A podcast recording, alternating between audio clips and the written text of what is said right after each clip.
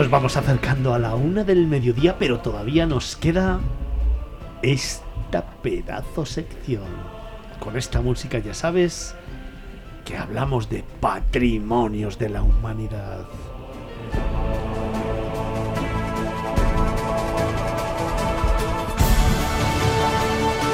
Hoy, Patrimonio UNESCO desde 1996. Hoy vamos a conocer el centro histórico de Oporto.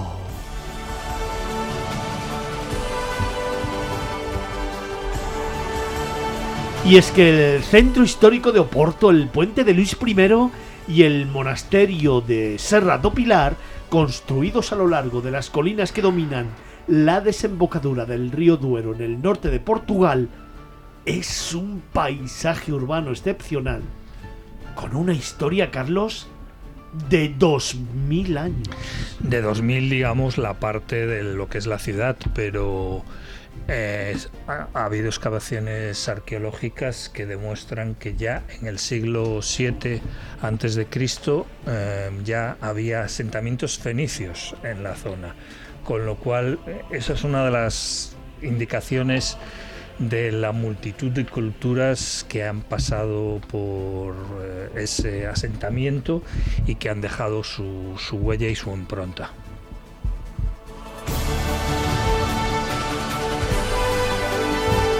De hecho, los romanos le dieron el nombre de Portus o puerto en el siglo I antes de Cristo. En este lugar confluyeron intereses militares, comerciales, agrícolas y demográficos.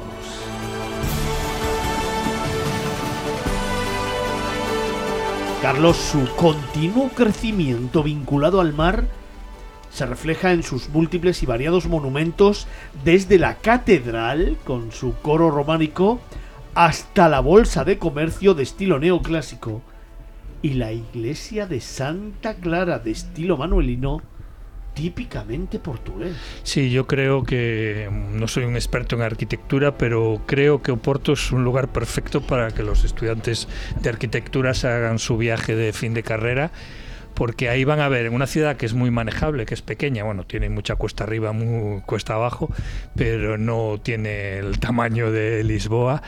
En muy poco espacio, muy poco. En una calle te puedes encontrar un edificio neoclásico, te puedes encontrar un edificio gótico, otro barroco. Eh, bueno, realmente los ejemplos arquitectónicos son muy variados y al mismo tiempo muy armónicos. No desentona nada en la ciudad. Sí que es cierto que su casco histórico estaba bastante deteriorado. Aquellos que conocemos, como en mi caso, Oporto, eh, desde hace muchas décadas, porque bueno, cuando vivía en Galicia era eh, visitaba mucho Oporto, me encanta esa zona de Portugal.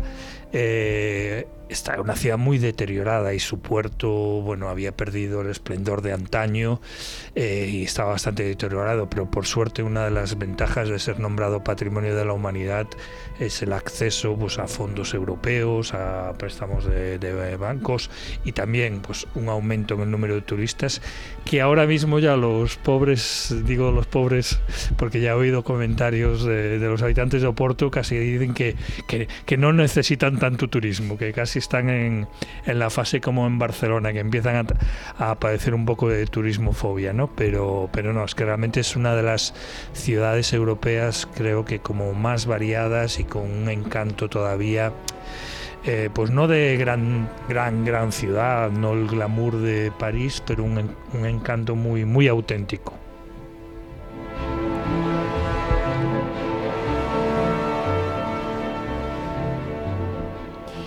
El tejido urbano del centro histórico de Oporto y sus numerosos edificios históricos son un testimonio notable del desarrollo durante dos milenios de esta ciudad europea que mira hacia el mar para sus vínculos culturales y comerciales.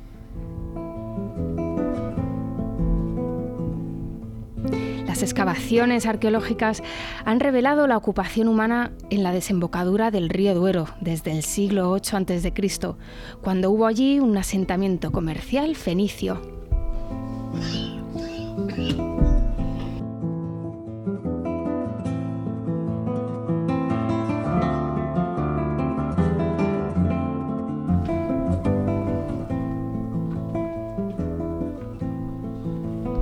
En el siglo V, ciudad se había convertido en un centro administrativo y comercial muy importante. En los siglos siguientes fue objeto de ataques y saqueos por parte de sucesivos grupos, incluidos suevos, visigodos, normandos y árabes, Carlos. Y sin embargo, a principios del siglo XI, estaba firmemente establecido como parte del reino castellano. Sí, hay que recordar que, bueno, pues, por circunstancias históricas, Portugal no pertenece ya al reino de España, pero sí perteneció durante un tiempo lo cual por un lado creo que le daría uniformidad a la península ibérica como tal, pero por otro lado no se hubiera seguramente privado de algunos platos deliciosos y maravillosos como las 350 recetas de bacalao y todo esto, ¿no? Entonces, bueno, en ese sentido, mm, de una manera humorística, me alegro de que Portugal recuperara su independencia como país y también culturalmente, porque realmente en, en muchos aspectos es un país hermano, como decimos, pero en otros muchos es muy diferente y creo que Oporto es una muestra de una, de una ciudad que una personalidad propia muy centrada en todo, muy multicultural, porque el río su puerto privilegiado. Hay que pensar que al, que al contrario de otros puertos que se encuentran en, en el mar, pues aquí no hay temporales, no hay... Eh, es un puerto seguro, es un puerto fluvial, muy cerca de la desembocadura del río, pero es un puerto fluvial, lo cual también llevó pues, al desarrollo del producto más famoso de Oporto, que es por supuesto el vino de Oporto, ¿no? Su expansión se produjo en el siglo XIV con la construcción de murallas de piedra maciza para proteger sus dos núcleos urbanos, la ciudad medieval original y la zona portuaria, hasta entonces extramuros. Dentro de la línea de estas murallas fernandinas, llamadas así por Don Fernando, en cuyo reinado se terminaron en 1376, es donde se sitúa el centro histórico de Oporto, junto con algunos espacios menores que conservan sus características medievales.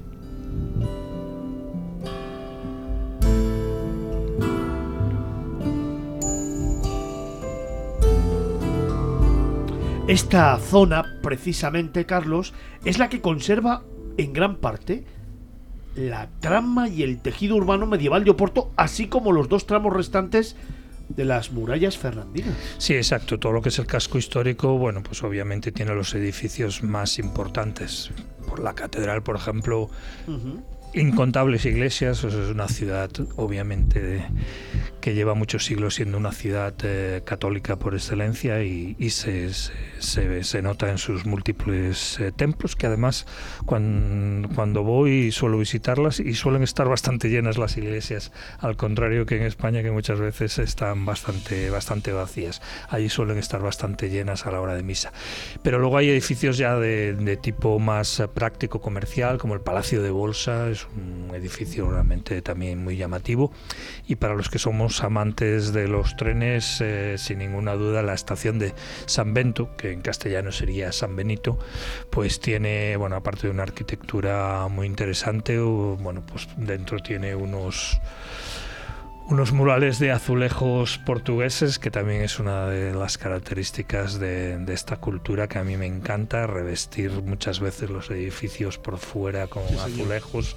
Es algo muy, muy peculiar que también trasladaron a, a Brasil y, bueno, sí, lo, realmente el casco histórico, el casco medieval es el que concentra los edificios más, más valiosos, aunque luego pues en lo que fue la declaración de patrimonio de la humanidad se añadió el puente de, Luis, Luis I que al contrario que muchísima gente piensa, incluso muchas veces se dice en guías y todo esto, no es de Eiffel. De hecho, hubo un concurso porque en ese momento empezó a ser súper importante conectar lo que era Oporto con el otro lado del río, la otra margen del río, que no es Oporto, es el barrio de Vilanova de Gaia. Eso es. Y es donde están las bodegas, ¿no? Entonces se necesitaba un puente y el, el, hubo varios que se presentaron al concurso y Eiffel perdió, pero no porque su proyecto no fuera bonito, interesante o, o, de buena arquitectura, es que el proyecto que ganó fue el que le daba doble movimiento uh, de tráfico, porque son dos niveles el puente. Y, y, es, yo me alegro de que ganara este proyecto porque las vistas desde la plataforma superior del puente es de lo más bonito y espectacular que te puedes encontrar de Porto, sobre todo si vas al amanecer al amanecer me parece unas vistas absolutamente fascinantes, aunque luego también es una ciudad que al atardecer con el río también tiene, tiene una luz especial, ¿no? Pero al amanecer yo estaba allá arriba del puente y eh, las fotos del amanecer de, de Oporto que verán nuestros oyentes en nuestras redes sociales son absolutamente maravillosas. Y es que esta rica y variada arquitectura expresa con elocuencia los valores culturales de los periodos posteriores. El periodo románico, gótico, renacentista, barroco, neoclásico y moderno.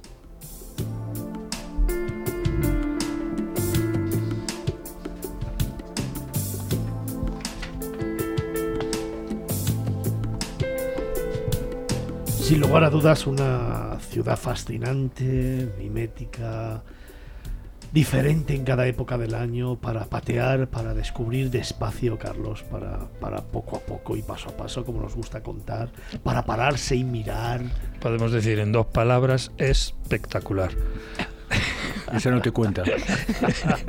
no, realmente yo creo que es una ciudad, bueno, los que estamos aquí creo que la conocemos casi todos y hemos eh, eso, vivido sus diferentes épocas, todas, sí, cada una de ellas con su encanto y a veces su tristeza, ¿no? Porque cuando veías edificios que te dabas cuenta sí. que eran tres, cuatro, cinco siglos de historia y los veías caerse de, decadentes y tal, pues bueno, luego ves que esos edificios a veces se han convertido en, en hoteles pero que al ser patrimonio de la humanidad tienen una obligación de, de respetar mantener. y mantener lo que es las fachadas e incluso eh, el interior. Muchos edificios tienen unos sótanos espectaculares eh, con, de piedra, bóvedas de, con siglos y siglos de, de, historia. Entonces es una ciudad que te, te, aporta muchísimo y es una ciudad más que, que bueno, pues también mira el futuro, ¿no? Porque eh, han creado en la zona esta de las bodegas, pues pues el WoW, W-O-W, que es un juego de palabras que define el Wall of Wine. Han creado un centro eh, súper moderno que, de desarrollo en torno al mundo del vino y específicamente de, su vino, ¿no? El vino de Oporto, que es, pues bueno, durante muchos siglos, por ejemplo, ha competido con el Jerez como el vino preferido de los británicos, ¿no? Eh, los vínculos comerciales y culturales que tiene Portugal con Gran Bretaña, que son muchos y muy fuertes, eh, tienen mucho que ver con el vino de Oporto y bueno, con otros productos que, que servían de relación comercial. Y también es cierto que políticamente a Gran Bretaña le interesaba que Portugal estuviera más de su lado que del lado de España, ¿no? Por eso de tener rivales eh, en sus fronteras, ¿no? Entonces, al final todo esto es un es un enjambre de política, economía, pero bueno, a mí, por ejemplo, desde que eso viajo a Portugal, que ya se puede decir que hace 50 años de mis primeros viajes, siempre me sorprendió mucho que los portugueses hablan muchísimo mejor el inglés que los españoles, porque históricamente han tenido es una relación muy muy estrecha con Gran Bretaña. Carlos, ese lugar casi secreto. Bueno, eh, más que secreto y más que lugar, eh, también es el, el, momento, como decía antes, el amanecer, el amanecer ¿no? en la plataforma superior del, del, puente de Luis I, cuando vas viendo cómo, pues eso, al ser una ciudad en pendiente con cuestas, vas viendo como, como el sol va iluminando poco a poco la ciudad la cámara, por suerte ahora ya las cámaras que usamos ya no usan carrete, ¿no? Porque si no te quedarías enseguida sin las 36 fotos. Entonces vas, vas eh, fotografiando poco a poco cómo el sol va iluminando la ciudad y sus, pues eso, más de dos siglos de historia desde la época romana y más de 27 siglos de historia en total desde que hubo, hubo asentamientos humanos en el lugar. Me encanta Porto, me encanta este nuevo patrimonio de la humanidad. UNESCO desde 1996 en la firma de Carlos Olmo. Fantástico trabajo. Muchas gracias.